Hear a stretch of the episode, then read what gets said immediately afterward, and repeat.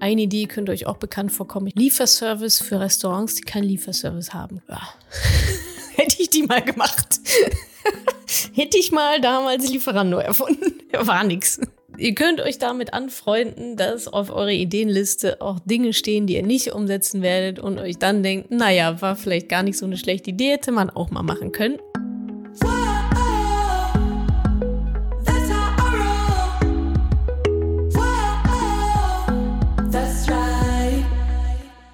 Ihr Moneypennies und herzlich willkommen zu einer neuen Ausgabe des allseits beliebten Formates Money Call. Ihr schickt mir eure Fragen per WhatsApp-Sprachnachricht und ich beantworte die mit ein bisschen Glück hier in diesem Podcast. Ich grüße euch wieder aus der Babypause, in der ich mich dann jetzt, wenn ihr das jetzt hört, schon ein paar Wochen befinde.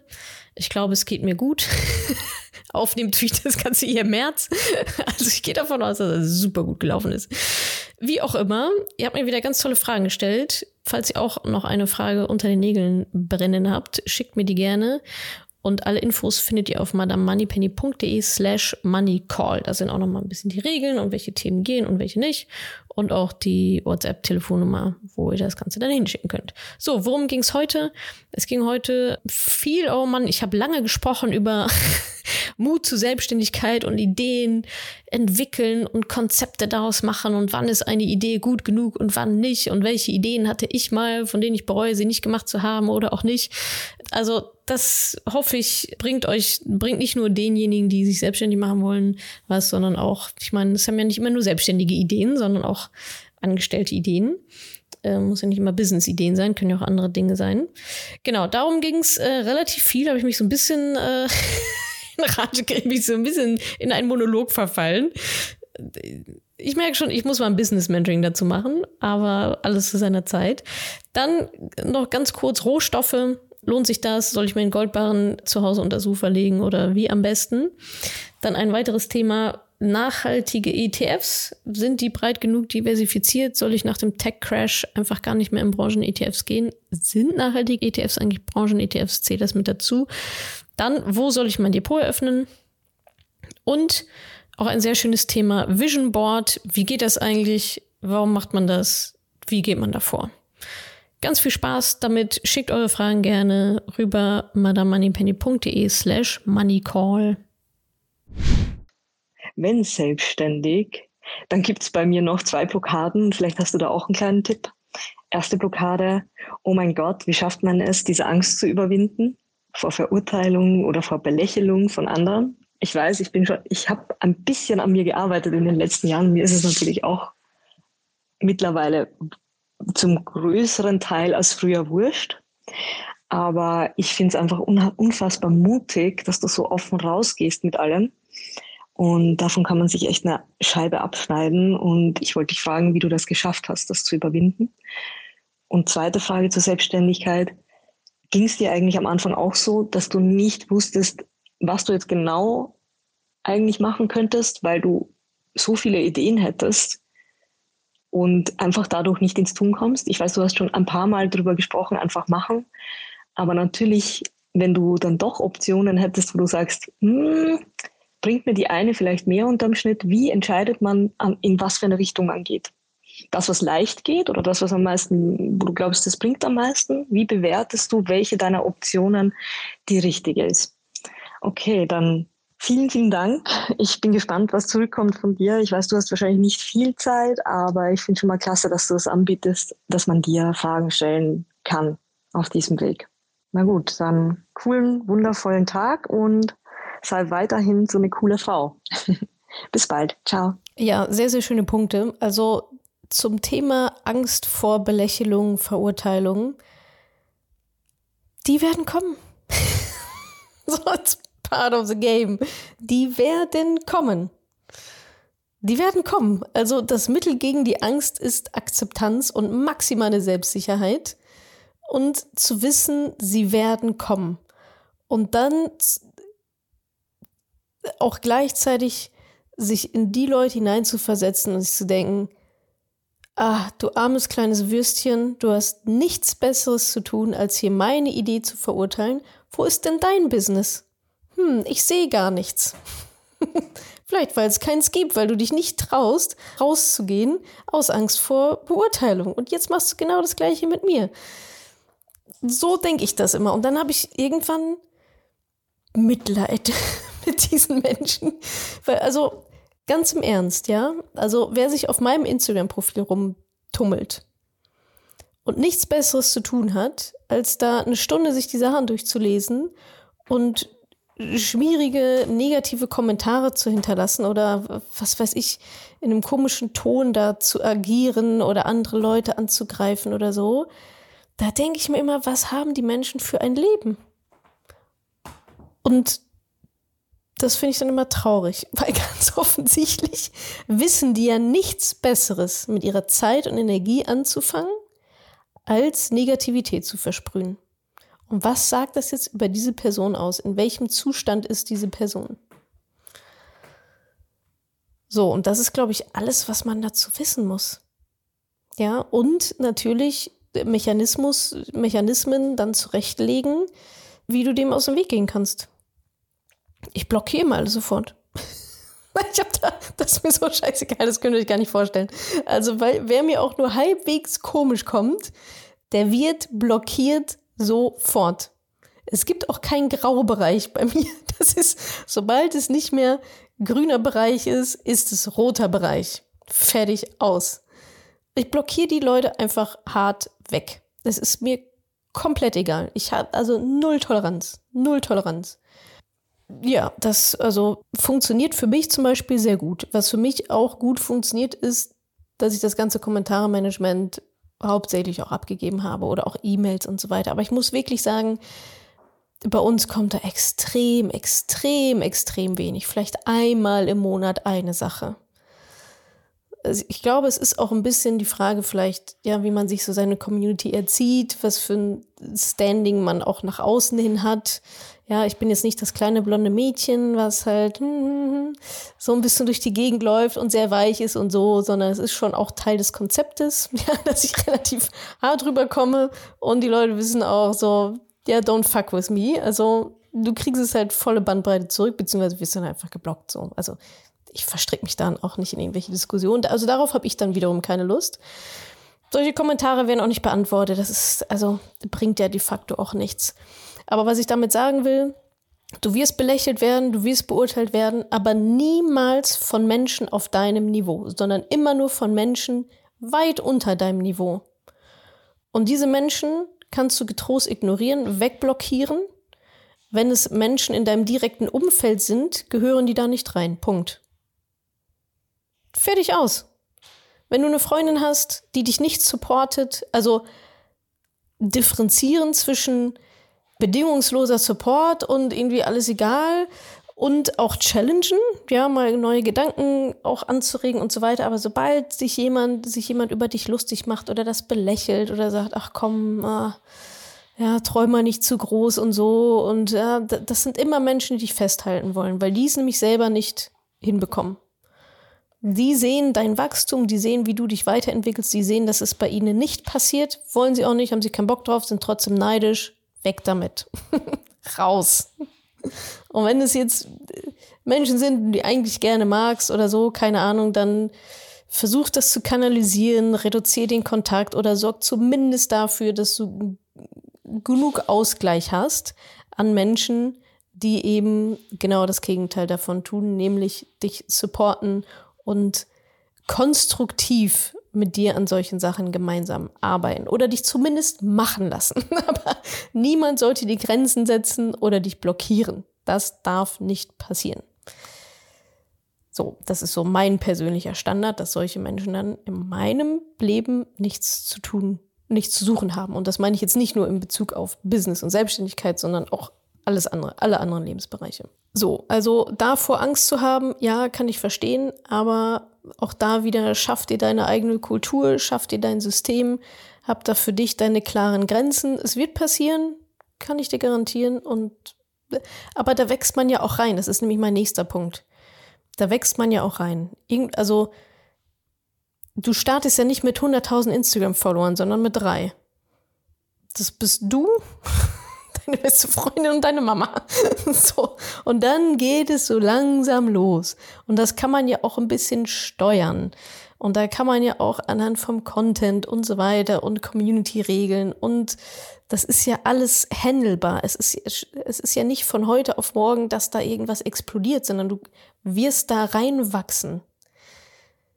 Auch wenn du eine Website machst. Also ganz ehrlich, es interessiert halt auch niemanden, ne? Es interessiert niemanden. Deine Selbstständigkeit interessiert niemanden. Das ist so.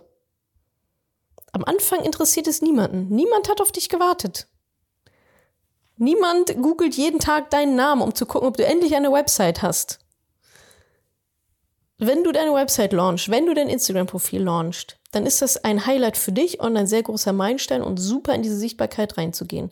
Und gleichzeitig wirst du null Visits auf dieser Seite haben und null Follower bei Instagram haben. Und das ist ja auch okay. Das ist ja irgendwie auch das Schöne daran, dass man dann da reinwachsen kann. Ihr braucht euch aber keine Sorgen machen. Wie ist es, wenn ich dann mal 100.000 Instagram-Follower habe? Dann weiß ich ja gar nicht, wie ich damit umgehen soll. Ja, das wirst du dann wissen, wenn du sie hast, weil das dauert zwei Jahre. Und in der Zeit hast du dein Business weiterentwickelt, dich weiterentwickelt, neu dazugelernt und so weiter und so fort. Geh einfach den nächsten Schritt und mach dir nicht schon Sorgen über die anderen. Wenn du dann mal richtig groß bist und so, dann hast du andere Probleme. Ganz ehrlich, dann sind irgendwelche kleinen Furzkommentare von Trolls, die den ganzen Tag nichts anderes zu tun haben, das ist dann nicht mehr auf deinem Radar. Das, dann hast du jemanden, der das macht. Fertig. Also so viel zum Mut in die Sichtbarkeit. Ja, das sind, glaube ich, alles Dämonen, die es eigentlich nicht, die es nicht so richtig gibt, die ihr euch da ausmalt. Und das werdet ihr aber auch erst dann realisieren, wenn ihr es denn dann macht wenn du deine Website launchst und bei Google Analytics guckst und siehst, die letzten zehn Tage war original niemand drauf außer dir selber. Und es kann am Anfang ein bisschen ernüchternd sein, weil man für einen selber ist ja der Riesenmeilenstein und auf der anderen Seite auch ganz befreiend zu wissen, ah, okay, gut. Ja, jetzt kann ich erstmal so, das war jetzt der Meilenstein und jetzt kann ich anfangen daran zu arbeiten und ein bisschen Marketing zu machen und so weiter. Also du musst nicht den zehnten Schritt schon wissen, wie der geht, sondern mach einfach den ersten und in alles andere wächst du dann rein. Was war die zweite Frage? Thema Ideen. Ja, ich habe da auch meine Ideenliste ganz, ganz lange geführt. Eine Idee könnte euch auch bekannt vorkommen. Ich weiß nicht, wann ich die aufgeschrieben habe. Lieferservice für Restaurants, die keinen Lieferservice haben, keinen eigenen. Ja. Hätte ich die mal gemacht. Hätte ich mal damals Lieferando erfunden. ja, Schäde. War nix. So viel dazu. Also, ihr könnt euch damit anfreunden, dass auf eurer Ideenliste auch Dinge stehen, die ihr nicht umsetzen werdet und euch dann denkt, naja, war vielleicht gar nicht so eine schlechte Idee, hätte man auch mal machen können. Aber das ist halt Teil des Spiels, man kann halt nicht alles machen und es hat ja auch einen Grund, warum man gewisse Ideen dann nicht umsetzt. Und eine Idee an sich ist ja auch nichts wert. Eine Idee ist nichts wert. Ich kann mir nichts davon kaufen, dass ich das in meiner Ideenliste stehen hatte. Das interessiert niemanden. Ich habe es nicht umgesetzt. Und das ist das Ding. Madame Moneypenny habe ich umgesetzt. Dementsprechend war diese Idee deutlich mehr wert für mich. Madame Moneypenny, weil da gibt es jetzt was. Ich habe halt nicht Lieferando gebaut. Und Ideen an sich, das ist ja auch, wenn überhaupt, die halbe Miete. Mit einer Idee verdienst du kein Geld. Verdienst du in dem Moment, wo es ein funktionierendes Business wird, aber nicht die Idee an sich.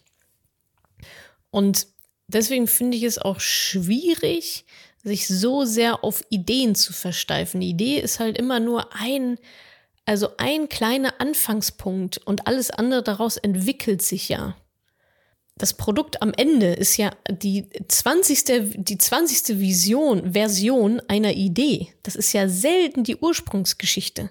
Guck mal, ich hatte die Idee zu einem Blog. Madame Moneypenny Blog. Das war meine grandiose Idee, einen Finanzblog zu starten. Heute, sechs Jahre später, ist Madame Moneypenny am allerwenigsten noch ein Blog. Das ist eine Community, das ist eine Bewegung, das ist das Mentoring, das ist das Buch, das sind verschiedene Produkte, das ist ein feministischer Ansatz. Das sind meine Kundinnen, das sind die, alle Mentoring-Teilnehmerinnen. Das ist ja, etwas ganz anderes daraus äh, äh, ja, gewachsen, als ich sitze zu Hause am Schreibtisch und schreibe Blogartikel. So, das ist, daraus ist ein Unternehmen geworden. Und ein Teil davon ist immer noch der Blog, aber der Blog ist schon lange nicht mehr das Produkt, sondern ein Marketinginstrument geworden. So, andere Rolle. Und jetzt zurück zu deiner Frage, welche Idee soll man denn dann umsetzen? Das, da kriege ich jetzt hoffentlich noch mal den Bogen, weil es gibt mehr Kriterien an eine Selbstständigkeit, an ein Business als eine Idee. Sondern es geht darum, und ich glaube, davon habe ich schon mal erzählt, das ist dieses Ikigai-Konzept. Ikigai. I-K-I-G-A-I. So eine japanische Philosophie. Und das sind vier Bubbles. Und in der Mitte, die Schnittmenge, das ist quasi das Ikigai. So, und diese vier Blasen sind erstens, was liebe ich? Zweitens, was braucht die Welt? Drittens, wofür kann ich bezahlt werden? Und viertens, worin bin ich gut? Was liebe ich? Was braucht die Welt? Wofür kann ich bezahlt werden? Worin bin ich gut? Die meisten Menschen gucken sich nur an, was liebe ich? Oder vielleicht noch, was liebe ich und worin bin ich gut. Aber was braucht die Welt und wofür kann ich bezahlt werden? ja, fällt dann schon mal oft wieder hinten runter. Und das alles zusammen, da, also, das ist so viel mehr als eine einzige Idee. Ja, eine Idee ist ja nicht mal ein ganzer Satz. Eine Idee ist Lieferservice für Restaurants, die keinen Lieferservice haben. Das kann ja wieder also gib deine Idee zehn unterschiedlichen Leuten und du bekommst zehn unterschiedliche Konzepte, Produkte, Businesspläne. Deswegen ist eine Idee auch nichts wert. Und wie ich damals gemerkt habe, dass es, also ich kannte Ikigai da noch nicht, aber bei mir haben trotzdem all diese Sachen gestimmt. Und das habe ich anscheinend irgendwie gemerkt. Ich habe ja nicht den Lieferservice gemacht, sondern ich habe mal da Moneypenny gemacht. So. Und da waren sicherlich dann auch dieses, was braucht die Welt und wofür kann ich bezahlt werden? Das ist natürlich erstmal auch ein Fragezeichen. Eigentlich ist alles, also was liebe ich ja, pf, keine Ahnung, ja. so, mache keinen Sport. Werde ich dafür bezahlt? Nein, weil ich bin zu schlecht. braucht die Welt, oder mein schönes Beispiel immer, braucht die Welt noch ein Café im Prenzlauer Berg? Weiß ich jetzt nicht.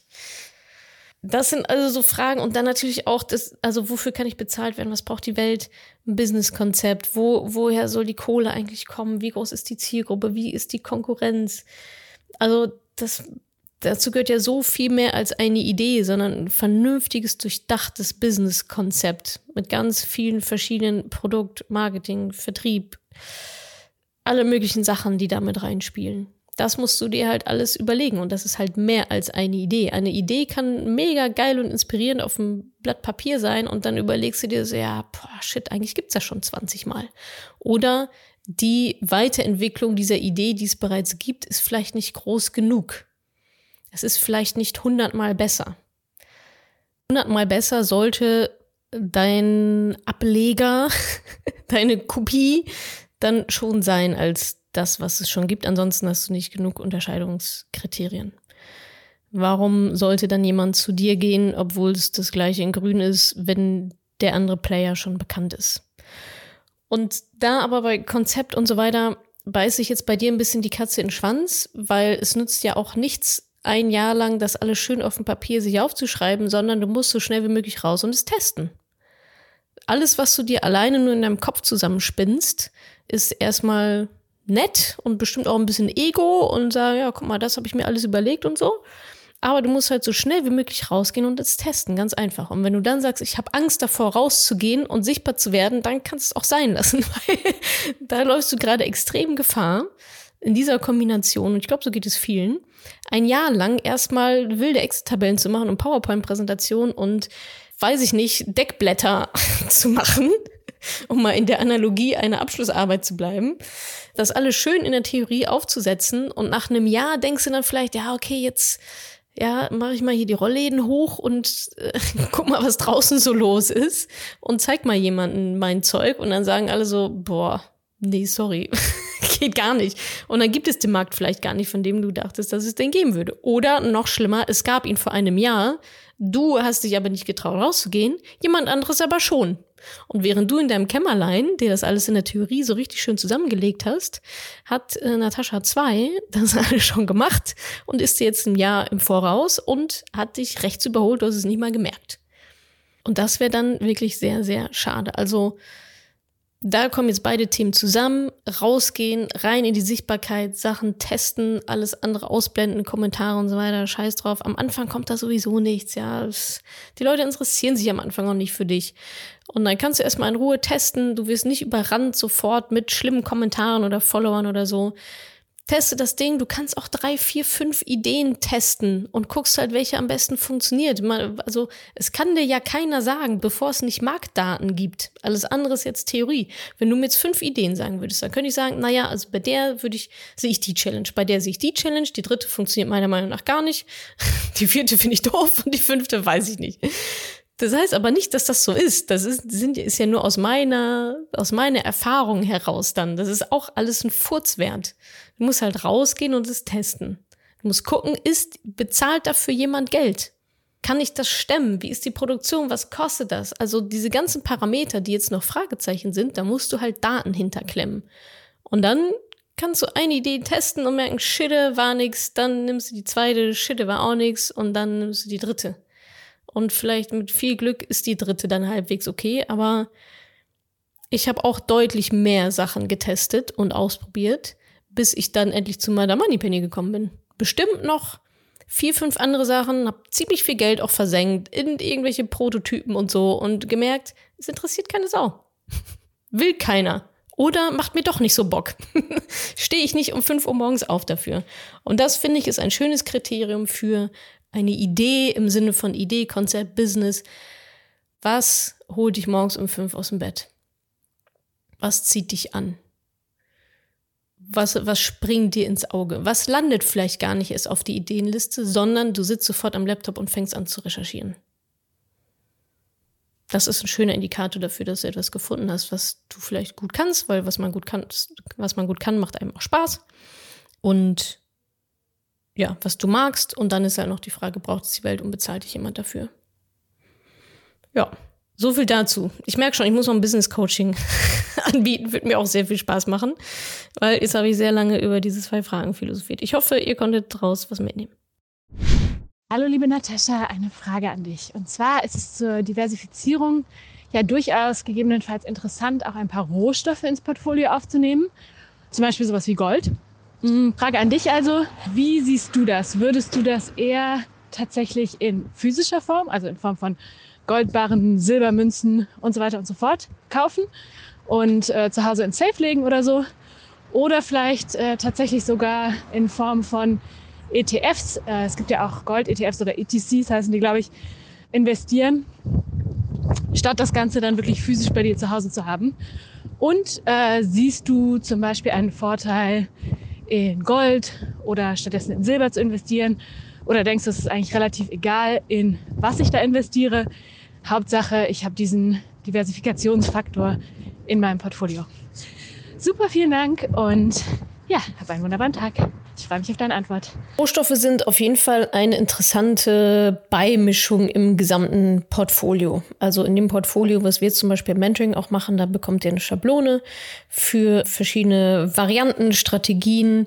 Da spielen Rohstoffe auch eine Rolle, aber lange nicht die Hauptrolle. Also da reden wir von, also man kann Rohstoffe auch weglassen und wenn man sie mit reinnimmt, ja, so maximal zehn Prozent haben Rohstoffe da zu suchen in einem gut diversifizierten Portfolio. Und genau, jetzt zu deiner Frage, in welcher Form, auch da Diversifikation, breit gestreute Rohstoff-ETFs. Du kannst dir nicht einen Goldbarren hinlegen und Silberbarren und äh, noch einen Heuballen und noch ein bisschen äh, Fleisch und was da nicht alles drin ist. Das macht einfach keinen Sinn. Also ich, also ich persönlich verstehe das auch nicht so richtig die Vorteile davon, Goldbarren zu Hause rumliegen zu haben. Es sei denn, ja, da sind wir wieder bei Weltuntergangsszenario. Gold wird dann auf einmal die Währung, weil wir alle nur noch äh, entweder mit Gold und Zigarren, Whisky und Waffen handeln. Aber da gehe ich jetzt mal nicht davon aus, dass das passiert. Von daher auch da wieder keep it simple. Auch da, ja, Ankauf, Verkauf ist ja wieder ein Riesenthema. ETFs hat ja auch den Vorteil, die laufen passiv nebenher oder ET, ETCs, hast du genau richtig ähm, erkannt. Das ist dann nicht ein ETF, sondern ETC. In dem Fall bei Rohstoffen. Das soll nebenher laufen, das will ich kaufen, das will, will ich auch morgen wieder verkaufen können. Da will ich nicht erst zu irgendwelchen Händlern und pipapo, sondern, und ich will mir auch nicht ständig darüber Gedanken machen, wenn bei mir eingebrochen wird, wo verschanze ich diese Goldbarren am besten, dass sie niemand findet und dann legen die die alle unter die ihr Küchenzeile und natürlich weiß jeder, dass unter der Küchenzeile die Goldbarren liegen. Also so, ja, warum? Ja, warum tut man sich diesen Stress an? Ich finde es komplett unnötig. Äh, das ist für mich auch irrational, sondern es ist wieder was Emotionales. Ja, ich muss hier was haben, so wie Betongold. Ich muss diese Immobilie haben, weil die kann ich anfassen. Genauso muss ich jetzt mein Goldbarren haben und meine Silbermünzen, die irgendwo liegen, weil die kann ich dann anfassen.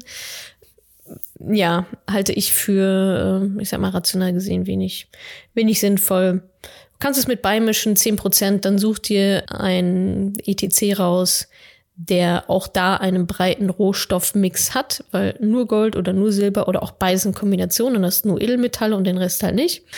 Getreide zum Beispiel ist auch ein Rohstoff oder ja, natürlich auch tierische Produkte und so weiter. Das fehlt dann da alles. Das heißt, auch da ist es wieder ein Klumpenrisiko in dieser Asset-Klasse. Also wenn, dann auch da breit diversifizieren. Und da gibt's natürlich im Mentoring auch dann verschiedene Herangehensweisen und Empfehlungen zum Thema Rohstoffe, wenn dich das weiter interessiert. Hallo, liebe Natascha, ich grüße dich. Hier ist Annette. Ja, erstmal herzlichen Dank für den sehr interessanten Money Talk gestern. Es ging um den Crash im Moment oder die Delle Ende Januar, Anfang Februar. Eines der Learnings war, Themen und Branchen-ETFs zu meiden oder kritisch zu betrachten, wie man im Moment bei den Tech-Aktien sieht. Ich frage mich, wie ist es denn jetzt bei den nachhaltigen ETFs? Sind die jetzt auch ein Thema und eine Branche oder sind die eigentlich schon darüber hinausgewachsen, sozusagen? Ähm, da die mich ganz besonders interessieren, freue ich mich über eine Antwort hier und ich hoffe, ich habe die Frage verständlich erklärt. Herzlichen Dank. Tschüss. Genau. Also worauf du dich beziehst, auch nochmal, um die anderen abzuholen. Es gab einen Money Talk im, ich glaube, Februar habe ich den zusammen gemacht mit Ingo, den ihr auch alle aus dem Mentoring kennt als Coach. Da ging es um die Frage, ist das jetzt der Crash? Weil innerhalb von kürzester Zeit auch da wieder ja, verschiedene Indizes, auch ein, viele Einzelaktien abgeschmiert sind. Und ganz besonders betroffen war da der Tech-Sektor. Und da ging es um die Themen Inflation, generelles Wirtschaftswachstum, Zinspolitik, die Tech-Aktien, die davon stark betroffen sind. Und damals haben wir es noch genannt, den schwelenden Russland-Ukraine-Konflikt, der sich seitdem ja, ja, der nicht mehr so schwelt, sondern ausgebrochen ist, wie wir alle wissen. Aber wer da nochmal die Zusammenhänge verstehen möchte, kann sich das gerne nochmal anschauen, anhören im Money Talk. Ich meine, es war im Februar. Titel müsste irgendwas gewesen sein, wie ist das jetzt der Crash? Ähm, ich glaube, jetzt kommt dieser Money Call hier äh, deutlich später. Aber trotzdem finde ich das eine sehr interessante Frage. Also, worum es da ging, jetzt mal ganz konkret, um auf diese Fragestellung einzugehen. Da haben wir gesagt, dass man da an so, an diesem Szenario, was da passiert ist im Januar oder am Anfang des Jahres ganz generell, dass so Branchen-ETFs wie eben Tech ETFs, wo also nur Technologieunternehmen drin sind und nicht noch andere Branchen vertreten sind, dass die aufgrund der fehlenden Diversifikation natürlich anfälliger sind, wenn es halt dieser Branche nicht so gut geht. Und das ist jetzt passiert Anfang des Jahres, dass diese Branche gelitten hat. Ja, es waren alles Corona-Gewinner, ja, fair enough, ähm, haben ordentlich abgesahnt. Aber äh, das sieht man halt auch so schön. Ne? Also die, die Gewinner der letzten Krise müssen nicht die Gewinner der nächsten sein, sondern können auch genau wiederum die Verlierer sein. Und genau das ist mit Tech-Aktien jetzt passiert. Das heißt, wenn man jetzt einen sehr hohen Faktor auf Tech-Aktien gelegt hat, also gesagt hat, ja, ich mache hier ein bisschen was breiter und so, aber hier mein Steckenpferd sind die Tech-Aktien und da gehe ich jetzt volle Kanone rein, dann hat man da einen ordentlichen Ritt hinter sich gehabt in den letzten Jahren. Nicht nur Ups, sondern eben auch Downs. Und ein ganz großes Down war halt Anfang des Jahres und hält bis jetzt auch immer noch an. Ich nehme das jetzt im März auf. Ich weiß nicht genau, wann die Folge jetzt erscheint. Ähm, wir produzieren gerade Hardcore vor, wie ihr euch das vorstellen könnt, aufgrund meiner Babypause. Von daher hört ihr diesen Podcast jetzt eh, wenn ich schon in der Babypause bin und wahrscheinlich ist Hochsommer, keine Ahnung. Anyway. Und jetzt ist also die Frage, naja, weil wir da halt in dem Money Talk gesagt haben, Branchen-ETFs, das ist halt dieses Risiko, was mit denen einhergeht. Was auch logisch ist, was wir eigentlich auch mal so kommunizieren, was viele aber nicht wahrhaben wollen, weil Goldgräberstimmung und jetzt setzt sich alles auf Tech und die haben jetzt eine Abreibung bekommen. Und jetzt ist die Frage, sind nachhaltige Unternehmen, also nachhaltige ETFs, sind die jetzt auch eine Branche? Nein, es ist nicht, weil wenn du dir so einen der SRI, MSCI World meinetwegen anguckst, das ist ja immer noch World und das sind immer noch verschiedene Branchen, es sind immer noch mehrere hundert Unternehmen da drin, über die ganze Welt verstreut, über verschiedene Branchen verstreut. Das ist ja eben nicht nur Tech oder nur Tourismus oder nur pff, was auch immer ihr euch noch so vorstellen könnt, nur Baubranche oder was auch immer, sondern aus verschiedenen, also es ist ein Querschnitt aus verschiedenen Branchen, verschiedene Unternehmensgrößen, verschiedene Länder, aber eben mit dem Sonderkriterium oder den Kriterien, diese SRI oder ESG-Kriterien angewendet. Und wer den standhält in diesem Vergleich, kommt halt da in diesen Index mit rein und der Rest eben nicht. Also ja, definitiv nachhaltige ETFs sind immer noch breit genug diversifiziert, aber auch da wieder, naja, auch nicht pauschal. es gibt bestimmt auch nachhaltige ETFs, die trotzdem nur drei Branchen abdecken. Oder die trotzdem nur fünf Länder abdecken. Also da müsst ihr schon ein bisschen genauer reinschauen. Wenn ich jetzt aber von einem weltweiten Index rede, mit den Kriterien der Nachhaltigkeit, dann passt das wiederum. Aber jetzt nicht, ja, ich nehme jetzt äh, Tourismusbranche in nachhaltig. Ist immer noch besser wahrscheinlich als nur die Tourismusbranche, jetzt mal so vom Ansatz her, werden aber deutlich weniger Unternehmen drin sein als nur Tourismus, sondern Tourismus und nachhaltig. Ja, das ist ja, da da geht es ja dann nur um die Schnittmenge und nicht mehr das ganze, den ganzen Kuchen. Aber das ist natürlich dann wieder sehr, sehr, sehr schmal. Also auch da, Nachhaltigkeit ist keine Branche. Und wenn das Ding trotzdem breit genug diversifiziert ist, gestreut ist, seht ihr alles in den Anlegerinformationen. Wenn ihr eure Kriterien eh schon festgelegt habt, das sind so fünf, sechs Kriterien, dann, oder ja, das alte Lied, wenn ihr eure Hausaufgaben gemacht habt, dann könnt ihr da bei der Auswahl eigentlich gar nichts mehr falsch machen, weil dann plumpsen automatisch eh nur noch vier, fünf unten raus ETFs, die für euch in Ordnung sind und dann nehmt ihr halt den nachhaltigen davon und gut ist. Aber wenn ihr jetzt auf der grünen Wiese anfangt und von nichts einen Plan habt und sagt, jetzt will ich mal hier nachhaltig investieren, seid gewarnt, dass es da auf jeden Fall Fallstricke gibt, auch in den Kriterien, was ist jetzt wirklich nachhaltig und was nicht und vor allem, was steckt da jetzt auch drin und macht es auch Sinn, macht dieser ETF Sinn in Kombination mit den anderen ETFs, die ich habe? macht das auch Sinn, genau das jetzt zu besparen und zu investieren, um halt mein Ziel zu erreichen und so weiter. Aber da sind wir bei Strategie und Plan. Anyway, ja, ich glaube, der Punkt ist klar geworden und der Unterschied zwischen einem Branchen-ETF und einem breit diversifizierten nachhaltigen ETF auch. Hallo, ich habe eine kurze Frage zu Depots.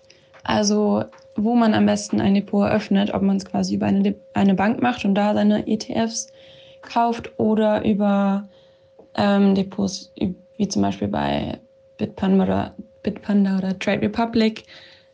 Genau, ob ähm, es da irgendwelche Vorteile oder Nachteile gibt, dass man ETFs oder ähm, Sparpläne über ein Depot über die Bank macht oder halt nicht. Genau, vielen Dank. Das hast du schon ganz gut differenziert zwischen, ich nenne es jetzt mal Hausbanken und eher so diesen Neo-Brokern. Hausbank ist dann wahrscheinlich sowas wie die Commerzbank, wie die Sparkasse und so weiter.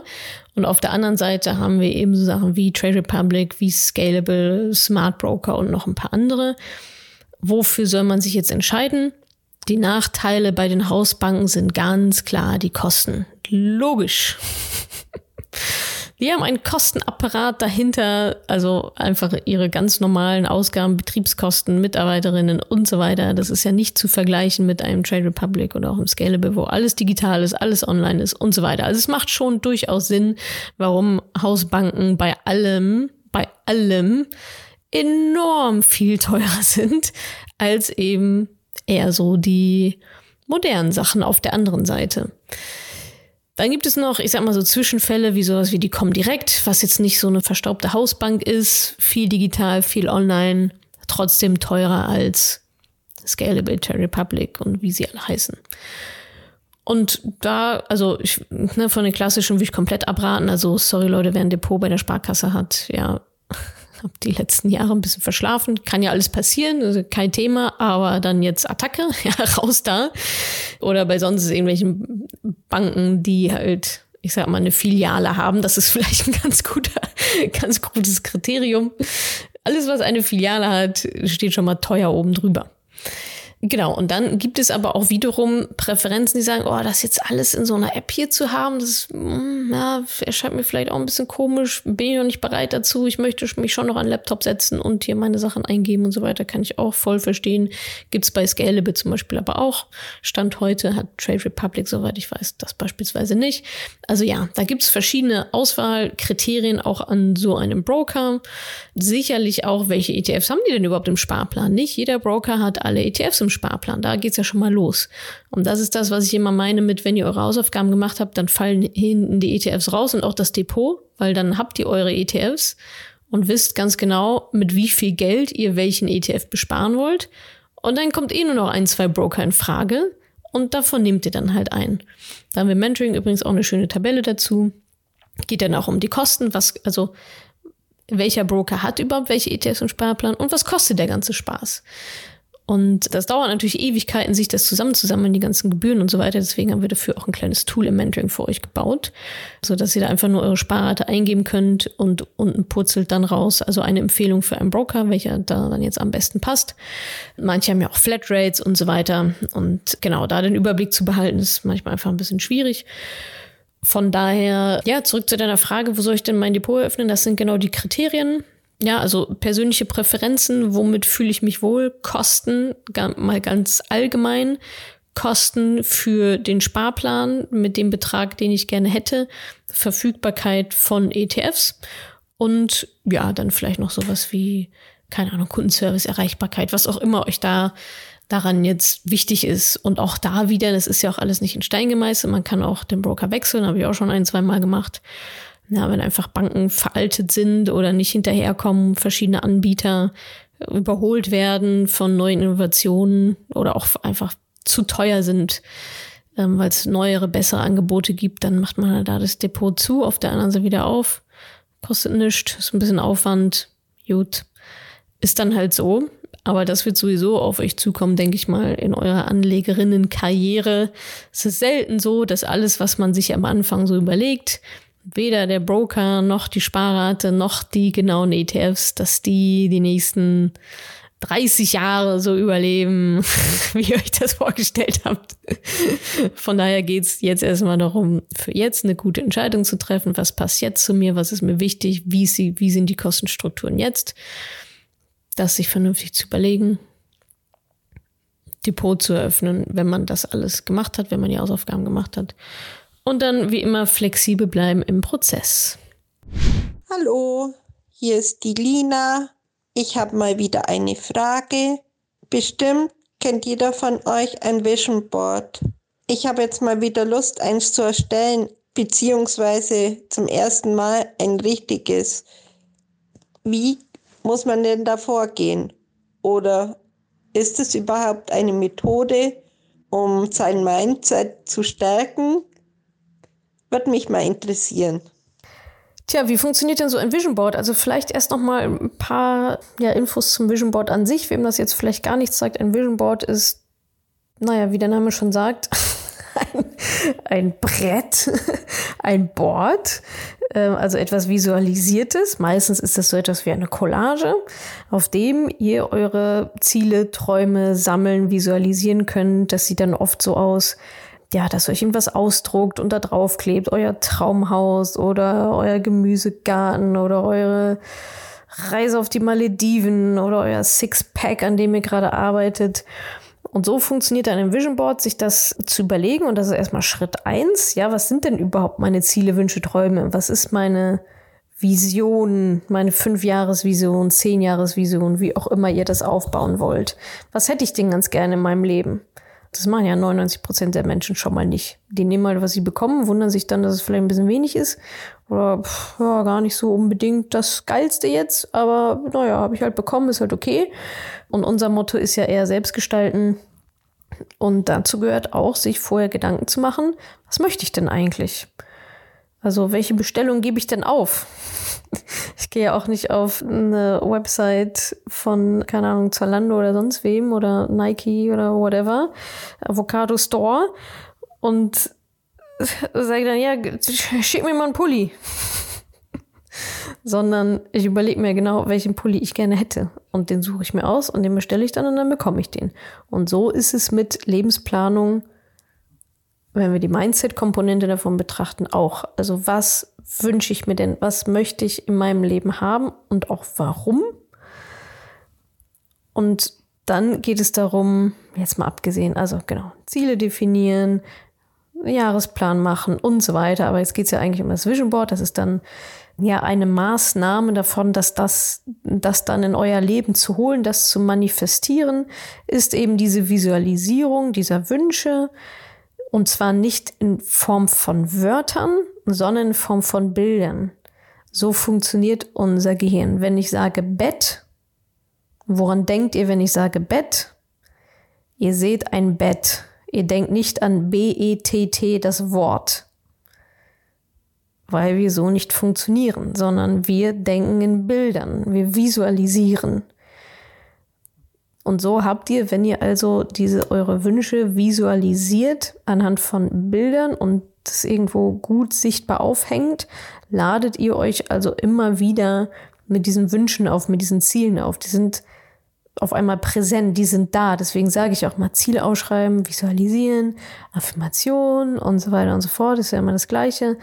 Ähm, und ein Vision Board ist ein sehr gutes Werkzeug, um eben ja genau das, was ihr euch gerne wünscht in eurem Leben, nicht nur theoretisch da sein zu lassen und mal irgendwo auf den Zettel zu schreiben, wenn überhaupt. Die meisten Leute schreiben ihre Ziele ja nicht mal auf. Gibt es übrigens schöne, schöne Studien dazu. Ich glaube, eine Harvard-Studie, dass da haben sie, glaube ich, Studenten begleitet über mehrere Jahre und haben dann mal geschaut, wer hat die, wer hat seine Ziele aufgeschrieben, also wer hat sie gar keine definiert, wer hat definiert und aufgeschrieben und ich glaube, wer definiert, aufgeschrieben und visualisiert und sich in regelmäßigen Abständen angeguckt und überarbeitet und so weiter.